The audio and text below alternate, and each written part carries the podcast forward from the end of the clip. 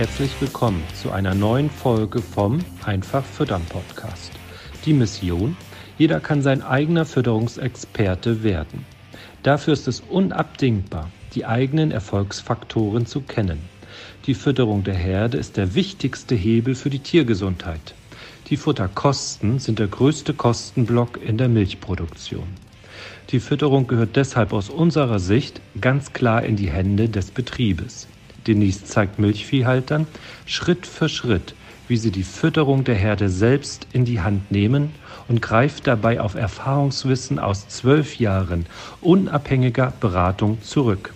Ziel sind gesunde Herden, einfach aufgebaute Rationen, die die Kühe bedarfsgerecht versorgen. Dabei werden die Futterkosten fest im Blick gehalten. Hallo und herzlich willkommen zu einer weiteren Podcast-Folge im Einfach Füttern Podcast. Hallo Denise. Hi Astrid, moin. In dieser Folge ähm, haben wir uns den ähm, Kraftfutterkurven äh, gewidmet. Ein, ich will nicht religiös, aber ein höchst politisches Thema sagen.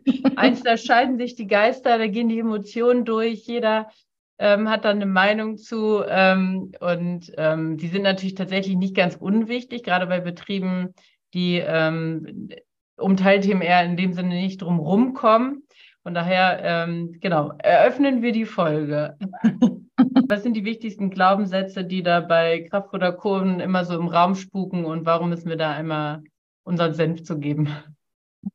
Ja, also du hast natürlich völlig recht. Tatsächlich gibt es da den einen oder anderen Glaubenskrieg und den werden wir hier auch nicht mit dieser Podcast-Folge auflösen können oder auch nicht mit YouTube-Videos, die wir schon zu dem Thema erstellt haben. Aber Fakt ist, äh, der größte Glaubenssatz ist ja, dass man diese Kraftfutterkurven, ja, dass man Angst vor denen hat. Also, dass man sich nicht traut, die anzufassen, weil man Angst hat, man würde was kaputt machen. Das ist ja gerade schon richtig angesprochen. Äh, es gibt ja einfach Betriebe, die aufgrund von Make-Roboter-Systemen etc. darauf angewiesen sind, dann auch Kraftfutterkurven an ihren Make-Robotern einzustellen.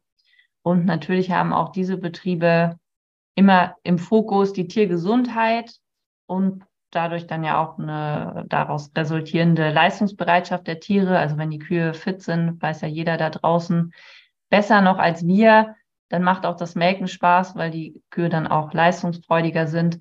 Und ähm, letztendlich scheitert man in der, in der Praxis daran, dass die Betriebsleiter und auch manche Futterberater sich gar nicht so richtig rantrauen, an den Kurven was zu verändern, wenn die oft noch vom, von der Standardeinstellung von vor fünf Jahren äh, herkommen, äh, traut man sich trotzdem nicht, die so richtig anzufassen oder auch die Systeme da mal zu hinterfragen, die da gerade angewendet werden. Unserer Erfahrung nach ist es aber so, dass äh, alle Kraftfutterkurven überarbeitet gehören. Also wir haben wenig Kraftfutterkurven, also ich würde sagen, es sind unter fünf Prozent, wo Kunden bei uns im Training äh, starten und wir dann sagen, Mensch, deine Kurve ist ja total super, lass die mal so. Ja. Es sind 95 Prozent, wo wir auf jeden Fall was äh, optimieren, verbessern können, im Hinblick auf die Tiergesundheit vor allen Dingen um dann auch die Tiere leistungsfähiger überhaupt zu machen. Mhm. Kannst du vielleicht zu dieser Angst, die du vorhin beschrieben hast, äh, noch was sagen? Warum haben die Betriebe Angst, da ranzugehen? Ja, man hat natürlich Angst, was falsch zu machen. Zum einen hat man vielleicht auch schon mal Dinge ausprobiert und das ist dann auch äh, schief gelaufen. Ja. Das ist ja äh, häufig, also dass man so denkt, ja, meiner Erfahrung nach, ich habe da mal versucht, was dran zu drehen oder mein Futterberater hat da zusammen was mit mir dran gedreht und dann ist das total schief gelaufen. Meine Kühe sind zu fett geworden, meine Kühe sind lahm geworden. Meine Kühe haben keine Milch mehr gegeben, meine Kühe sind nicht mehr zum Make-Roboter gekommen. Das ist ja auch immer so ein wichtiger Punkt. Ja. Also vielleicht hier nochmal eingehakt. In unserer Welt haben natürlich Betriebe ohne Make-Roboter gar keine Kraftfutterkurven, weil wir ja uns äh, standhaft für die Fütterung von Volltiermeer einsetzen. Wer dazu mehr wissen will, wir haben ja ganz am Anfang vom Podcast, glaube ich, mehrere Folgen dazu gemacht. Also wenn ihr Lust habt, springt ja. da gerne noch mal rein. Die sind immer noch genauso aktuell. Ja, auf jeden Fall. Und die sind auch sehr gut geworden. Das stimmt. Ähm, nichtsdestotrotz ist es einfach so, dass wenn man jetzt eben diese Kraftfutterkurven, diese besagten, auf dem Betrieb hat und man sich da nicht so richtig dran traut, dass man immer so ehrlich zu sich selbst sein sollte und einfach mal hinterfragt, wie gut läuft es denn mit den aktuellen Kraftfutterkurven oder wie gut läuft es denn überhaupt mit der Tiergesundheit? Bin ich zufrieden mit der Klauengesundheit? Äh, bin ich zufrieden mit der Inzidenz an Pansenazidosen, also Tieren mit plötzlichem Milchverlust, die irgendwie auch im Kotbild auffallen? Bin ich zufrieden überhaupt mit dem Kotbild? Ist mir das einheitlich genug oder sieht jeder Kothaufen eben doch anders aus? Weil das ist auch so ein Trugschluss, ne? wenn man dann denkt, ja Mensch, ich habe ja eine Kraftfutterkurve, dadurch kann der Kot ja nicht gleichmäßig aussehen. Da ist schon auch was dran, aber Fakt ist, wenn man sich die Tiere dann tatsächlich mal raussucht und auch guckt, welche Kraftfuttermenge bekommen denn die Tiere, stellt man nicht immer eine direkte Korrelation fest. Also nicht selten hat man auch ein schlechtes Kotbild, obwohl die Kuh altmerkend ist und beispielsweise wenig Kraftfutter erhält. Mhm. Und ähm, andersrum kann es genauso sein, ne? dass sie viel Kraftfutter bekommt, der Kot trotzdem fest ist, beispielsweise durch auch äh, mitunter Aus Unausgewogenheiten in der Ration, je nachdem, wie fest dann der Haufen ist. Also auch da gibt es ja große Abweichungen und Spannungsfelder, weshalb man da nicht äh, in Schwarz und Weiß denken kann. Bedeutet im Umkehrschluss, man sollte ehrlich und kritisch mit sich und seiner Herde selbst umgehen und hinterfragen, läuft das denn gerade so, wie ich mir das vorgestellt habe, als ich in diese Technik investiert habe? Und machen denn diese Kraftfutterkurven oder auch Kraftfutterkomponenten, das ist ja auch ein sehr weites Feld, über das man schon Podcast-Thema. Genau, mehrere. Ja. Dass man da dann einfach immer wieder feststellen muss, dass das Konzept, was man aktuell fährt, nicht funktioniert für die Herde. Ja. Weil man eben doch dicke Altmelker hat oder Tiere, die äh, keine also Laktationspersistenz zeigen, die auf dem Level liegt, wie ich mir das vorstelle. Ja, eben hast du gesagt, 95 Prozent der Kraftfutterkurven, sozusagen mit denen wir jetzt hier im Training konfrontiert sind von den Betrieben, sind falsch. Kannst du sagen, was die typischen Fehler sind? Ja, also die gehören aus unserer Sicht überarbeitet, weil sie dann eben dazu führen, dass die Herden nicht gut laufen. Und ja. gut laufen bedeutet für mich immer, ich habe äh, ausreichend Tiere, die ich mit hohen Milchmengen trockenstellen kann, ne? wo ich dann auch überlegen kann, kann ich die freiwillige Wartezeit äh, verlängern, kann ich eine verlängerte Zwischenkalbezeit anstreben, weil es einfach immer mehr Tiere werden, die noch viel Milch zum Trockenstellen haben. Und wenn ich einfach äh, viele Tiere nach äh, Milchmenge trockenstellen muss und nicht nach Termin, dann läuft mit meiner Laktationspersistenz irgendwas schief. So, das ist der, mhm. Der erste Punkt, wo ich sagen würde, das übersehen sehr viele. Ja. Und da muss man dann einfach auch wirklich mal kritisch mit seinen Zahlen in den Austausch gehen und gucken, wo man da liegt. Und die Klassiker, äh, weshalb natürlich auch viele Betriebe überhaupt bei uns im Training starten, sind ja, dass es gerade nach den äh, Abkalbungen mit den Frischmeckern Probleme gibt, ne? dass die Tiere in Azidose geraten, ja. dass die Anfütterungskurven nicht passen, äh, dass äh, unausgewogen gefüttert wird, äh, weil man mit mehreren Komponenten versucht zu arbeiten, also ein Altmelkerfutter, ein Frischmelkerfutter oder ein Energiefutter und ein Eiweißfutter. Und dann versucht die so zu kombinieren, dass es irgendwie am Ende gut wird. Und es wird es aber in der Regel dann oftmals nicht, weil ähm, sowohl der Berater als auch der Landwirt überfordert sind, das alles so einzustellen, dass es dann am Ende wirklich äh, für die individuellen Bedürfnisse der einzelnen Kühe oder auch von mir aus, wenn man größere Herden hat, Laktationsabschnitte passend zu machen. Und ähm, ja, genau, man hat dann Probleme mit den Frischmelkern, dass die nicht so richtig äh, starten, weil die vielleicht schon direkt in eine Azidose reingefüttert werden oder die haben Probleme, auf die Peakleistung zu kommen, die man eigentlich bräuchte. Sieht man auch immer gut im Vergleich zu den Vorjahresdaten. Ne? Gerade wenn man mit Mehrkalbskühen arbeitet, dritte, vierte Kalb, kann man immer gut gucken, wie war es denn im vorletzten Jahr. Hat die Kuh sich überhaupt gesteigert? Hat sie sich verbessert? Weil jede Mehrkalbskuh wird von Jahr zu Jahr besser. Und wenn sie das nicht tut, dann habe ich ein Problem und dann muss ich einmal rauskriegen, ähm, wo das Problem sitzt und äh, muss damit arbeiten. Und in sehr, sehr vielen Fällen ist es einfach, dass die Kraftfutterkurven nicht richtig eingestellt sind.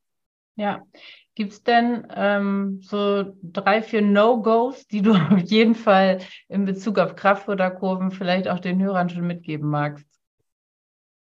Ja, also was aus unserer Sicht immer nicht gut funktioniert, ist, wenn man sehr hohe Kraftfutterspitzen verfüttert. Also das äh, mag für den einen oder anderen Betrieb funktionieren, gerade vielleicht auch an dem Standort passend sein, weil Pachtpreise sehr hoch liegen, Grundfutterqualitäten äh, miserabel oder auch nur knapp Grundfutter verfügbar. Das ist aber nicht äh, der Großteil der Milchviehbetriebe in der Dachregion und das ist auch auf keinen Fall der Großteil der Kunden, die wir beraten. Weshalb wir immer gut damit fahren, die Kraftfutterspitzen so niedrig wie möglich zu lassen. Und das ist einfach äh, schon auch ein absolutes No-Go aus meiner Sicht zu sagen, na ja, ich fütter jetzt nach Bedienungsanleitung nur zwei, drei Kilo am Futtertisch und die übrigen acht Kilo oder manchmal sogar ja noch mehr, was wir dann in der ja. Praxis sehen, gibt es dann ähm, über den Roboter und äh, manchmal dann ja sogar noch mit zusätzlichen Kraftfutterstationen, weil der Roboter das gar nicht schaffen kann, weil die Portionsgrößen ja. da ja auch äh, limitiert sind. Und äh, das führt in der Regel mindestens dazu, dass die Herde sich leistungstechnisch nicht weiterentwickelt. Äh, in den meisten Fällen aber dazu, dass die Tiergesundheit äh, sehr stark leidet und dass die Herde sich deshalb gar nicht weiterentwickeln sollte, weil wenn eine Herde mit 28, 30 Litern äh, große Probleme mit den Klauen hat, ähm, auch vielleicht dann mit Pansenazidosen, also Euterentzündung und so diesem ganzen Paket, was in der Regel auch immer zusammengehört, äh, macht es für die Kühe ja gar keinen Sinn, zwei Liter mehr Milch zu geben, weil sie sich dann ja noch mehr verausgaben würden und das einfach noch nachteiliger sich auf die Tiergesundheit auswirken würde. Und das eint ja alle ähm, Betriebe, die mit uns zusammenarbeiten, dass die Tiergesundheit im Fokus sitzt, weil man einfach als Milchviehhalter, als verantwortungsvoller Milchviehhalter weiß, dass es ohne Tiergesundheit nicht nachhaltig funktioniert erfolgreich ja. Milch zu produzieren. Ne? Ja. Ähm, was ja tatsächlich in den Telefonaten, die ich dann, also in den Strategiegesprächen, ähm, was da immer wieder ähm, vorkommt, ist tatsächlich auch dieser, ich nenne es jetzt bewusst Glaubenssatz, ähm, dass man mit den richtigen Kraftfutterkurven ja aber die individuelle Leistung viel besser ausgefüttert bekommt. Mhm. Da vielleicht auch noch was zu sagen. Ja, also den Glaubenssatz, den kann man ja auch äh, behalten da wir jetzt üblicherweise Betriebe mit unterschiedlichem Leistungsniveau äh, betreuen, so in den Trainings und da ja auch Betriebe einfach mit 12.000, 13.000 Liter dazwischen sind und dann Betriebe vielleicht auch mit neun oder noch weniger, ähm, kann man das, glaube ich, nicht so pauschal sagen. Also ich kann den Glaubenssatz rein rechnerisch natürlich nachvollziehen. Ja. So, da muss mehr Energie in die Kuh und so weiter. Aber ich weiß ja in der Praxis, dass ich äh, bei dem Leistungslevel, auf dem wir hier arbeiten, üblicherweise immer an diesem Glaubenssatz scheitern, weil es ist halt genau andersrum der Fall. Also äh, durch eine höhere Grundfutterleistung, und die habe ich eben nicht bei hohen Kraftfuttergaben, weil ich dann Grundfutter verdränge, habe ich gesündere Tiere, habe leistungsfähigere und belastbare Tiere. Wenn ich jetzt eine Herde, die Konzepte gibt es ja durchaus, haben wir auch schon in anderen Podcast-Folgen drüber gesprochen, ähm, aus unterschiedlichen Gründen mit 15 Kilogramm Kraftfutter die Hochleistungskühe füttern möchte, weil das mir sinnvoll erscheint, dann ist das zum einen ein Konzept, was äh, wir nicht verfolgen, weil wir das äh, für nicht nachhaltig halten, also aus unterschiedlichsten Sicht, Gesichtspunkten, also ja nicht nur aus Tiersicht, sondern auch aus äh, umwelttechnischer Sicht, das einfach für uns keinen Sinn macht. Aber äh, letztendlich ist es ja einfach ein äh, Glaubenssatz, der bei den Leistungsleveln, die ich vorhin beschrieben habe, überhaupt gar keine Relevanz hat. Also unsere Betriebe wollen nicht 14.000, 15.000 Liter auf äh, Teufel komm raus melken, sondern die möchten vor allen Dingen Grundfuttermilch melken. Die wollen, dass ihre Kühe gesund sind. Die wollen, dass ihre Herden durchlaufen. Die möchten nicht äh, jedes Mal Angst haben, was ist jetzt wieder los. Und das ähm, ist natürlich wenn ich jetzt mich einfach nur entscheide mit den äh, Gegebenheiten an Grundfutterqualitäten in der Dachregion oder auch überhaupt an Grundfuttermitteln, die zur Verfügung stehen, so sehr viel mehr Kraftfutter zu verfüttern, muss man eben immer innerhalb Achtstellung sein. Es sei denn, man hat so eine absolute Ausnahmeherde, von der ich bisher noch keine kenne, die durchschnittlich immer 30 Kilo Trockenmasseaufnahme schafft. Wir wissen aus anderen äh, Fütterungskonzepten in anderen Ländern ist das ja durchaus üblich, dass die Tiere durchgängig so viel fressen. Und dann sind natürlich auch wieder andere Kraftfuttermengen möglich.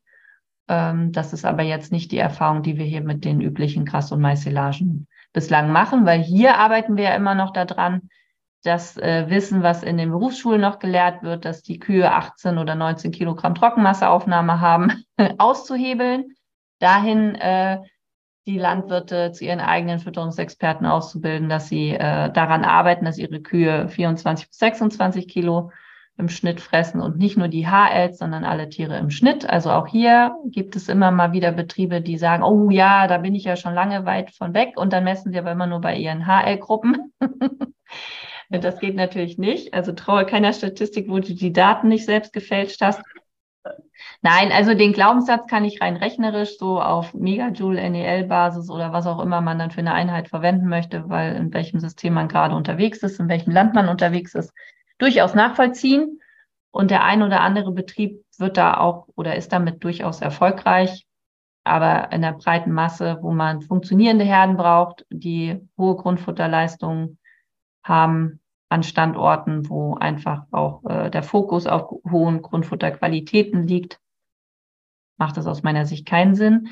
Was noch ein weiteres No-Go ist, ist tatsächlich damit äh, so vielen Kraftfuttersorten rumzueiern, in Anführungsstrichen eiern, weil das in der Regel immer nicht gut funktioniert im Hinblick auf die Laktationspersistenz und äh, immer eine Überforderung von Mensch und Tier nach sich zieht. Genau, dem liegt ja dann auch immer irgendeine Theorie zugrunde. Du brauchst noch ein Starterfutter, aber das ist teurer und deswegen kannst du das dann nach 20 Tagen für, für ab äh, oder gegeneinander tauschen und so weiter. Ne? Genau, und dann wird halt wenig ausgewertet, wie sich das auf die Tiere auswirkt, also was das mit der Milchmenge macht, ob die dann nicht doch zwei Liter aus Versehen verlieren, die sie dann nicht wieder reinholen, ja. die dann nicht doch wieder mehr Kondition dann äh, zulegen. Ne? Also im Worst Case hatten wir ja auch schon sehr häufig, stellt man dann um auf das nicht so gute von dem Starterfutter weg und dann sagen die Kühe, was, wieso soll ich denn jetzt hier nur noch das olle Knäckebrot fressen? Das ich ja gar nicht ein. Ich wollte doch lieber hier die Schokolade weiterhin haben und äh, haben dann Milchverlust, fressen aber trotzdem noch relativ viel an Energie und Eiweiß, so dass sie dann anfangen zu zu stark zuzunehmen, ne? Und dann die Körperkondition zum Trockenstellen auch nicht passt, weil eben der Milchverlust nicht zum äh, zur Energieaufnahme passt. Also das haben wir ja auch ganz typisch in äh, Nicht-Roboterherden, wo wir Gruppenwechsel unqualifiziert mhm. durchführen. Also haben wir ja auch schon ein paar Folgen zugemacht. Nö, das ist immer ein Thema und dann versucht man natürlich, äh, weil man sagt, hier die Frischmelker haben aber einen höheren Eiweißbedarf, äh, solche Sachen dann darüber zu äh, steuern. Klappt aber in der Praxis in der Regel nicht sehr gut. Häufig melken die Tiere dann, weil sie zu stark in Anführungsstrichen vor sich hergetrieben werden, auch äh, zu schnell ab. Also es muss dann sehr, sehr fein gesteuert sein und ähm, ja, ja, da muss man schon sehr viel Erfahrung haben und äh, Gut, jetzt ist es natürlich auch so, dass wir kein objektives Bild haben, weil bei uns landen ja dann die Betriebe, die keinen, also die selber ihr Fütterungswissen auf dem Betrieb haben wollen und vor allen Dingen die eben auch ähm, da Herausforderungen sehen oder Stellschrauben, wo sie ja. sagen, da ist noch Potenzial. Ne? Wenn ich jetzt das Gefühl hätte, das läuft alles super bombastisch, dann ja. muss ich ja nichts ändern. Du hast ja vorhin auch schon gesagt, ähm, die, bei uns sind die Roboterherden die einzigen, die Metallteam erfüttern ähm, dürfen und dann ja zwangsläufig auf Kraftfutterkurven in irgendeiner Form angewiesen ähm, sind. Du hast auch gesagt, welche Frühwarnsignale man oder welche Warnsignale der Herde man einfach ernst nehmen sollte. Gibt es denn eine pauschale Empfehlung, die du geben kannst, die dann tatsächlich auch ähm, pauschal gilt? Ja, ich hatte das ja vorhin schon angeteasert. Es kommt immer so ein bisschen in einem Roboterbetrieb darauf an, das sage ich auch immer in den Live-Calls äh, sehr häufig, wer denn die Tiere holen muss. Mhm. Das ist immer ähm, ein großer Faktor am Ende für die Fütterung, weil wenn ich als Betriebsleiter in einem Familienbetrieb wirklich dann selbst noch zwei, drei, viermal am Tag die Kühe hole, ist es einfach äh, eine andere Arbeitsbelastung, als wenn Mitarbeiter das machen, die vielleicht sogar froh sind, wenn sie dann auf mehr Stunden kommen, weil sie noch mehr Kühe holen müssen. Also da gibt es ja unterschiedliche kausale Zusammenhänge, weshalb ähm, ich immer sage, wir füttern so wenig Kraftfutter wie möglich es muss auch nicht immer eine Kurve sein. Ne? Es gibt ja auch dieses System, was sich immer weiter durchsetzt, dass man wirklich dann die gleiche Kraftfuttermenge auf einem niedrigen Level füttert. Funktioniert ja auch alles sehr gut. Ähm, und dass man da so weit runtergeht, wie wie man eben noch Kühe holen will und kann. und das hängt stark auch von den äh, stallbaulichen Gegebenheiten ab, ne? von den Warteplätzen, wie bequem sind die Liegeboxen, wie häufig streue ich die ein und so weiter. Da gibt es ja ganz viele Einflussfaktoren, kann man locker 30 bis 50 Stück aufzählen, so dass jeder Betrieb individuell für sich einmal gucken muss, wo ist so sein Break-Even, wo er sagt, so, aber jetzt mache ich das nicht mehr. Ne? Es gibt einfach Betriebe, die ähm, ärgern sich darüber, wenn sie pro Maschine fünf Tiere holen müssen. Und es gibt Betriebe, die holen ohne Mullen und Knullen 15 bis 20 Tiere jedes Mal. Und das meine ich damit. Jeder versteht unter schlechtem Laufverhalten oder die Kühe kommen mhm. nicht mhm. oder, oder, oder was anderes. Und da muss man dann einfach äh, auch mal gucken, wo so der eigene Schmerzpunkt ist. Und wir beschäftigen uns halt sehr intensiv damit, diese Punkte rauszufinden, ja. darauf hinzuarbeiten. Und da wird auch in der Praxis, also das hatte ich ja vorhin auch schon kurz gesagt, gibt es einfach viele Betriebe, die da schon einiges ausprobiert haben, was dann schiefgegangen ist, weil es häufig aus unserer Sicht nicht richtig ausprobiert wird. Und da haben wir ja doch auch unseren einen oder anderen Feedhack oder ja unsere Erfolgsgeheimnisse wo dann einfach sicher ist, wenn du es so und so machst, dann wird es auf jeden Fall funktionieren. Ne? Aber das ist schon, äh, genau, es ist sehr viel Glaubenssätze gibt es rund um die Kraftfutterkurven. Es gibt sehr viel Respekt oder manchmal auch Angst davor, die anzufassen und zu verändern. Und dadurch ist aber auch das ein oder andere Problem oder die ähm, fehlende Entwicklungsmöglichkeit dann auch festzementiert, weil man natürlich keine neuen Ergebnisse erschaffen kann mit den alten Wegen, ne? So das, was wir auch immer sonst sagen. Soll jetzt aber nicht bedeuten, dass ihr morgen alle oder heute Abend eure Kraftfutterkurven einfach umstellt, sondern ja. äh, soll euch erstmal motivieren, die aktuellen Daten auszuwerten und zu gucken, wo sind da Stellschrauben und dann ist es auf jeden Fall wichtig, dass ihr da auch äh, das sehr sensibel das Thema anfasst. Und genau, wenn ihr Fragen habt, könnt ihr euch natürlich auch gerne an uns wenden. Natürlich. Aber dass da nicht, ähm, ja, wie wir das manchmal schon hatten durch irgendeinen Vortrag, plötzlich morgen Kilogramm Kraftfutter gekürzt wird.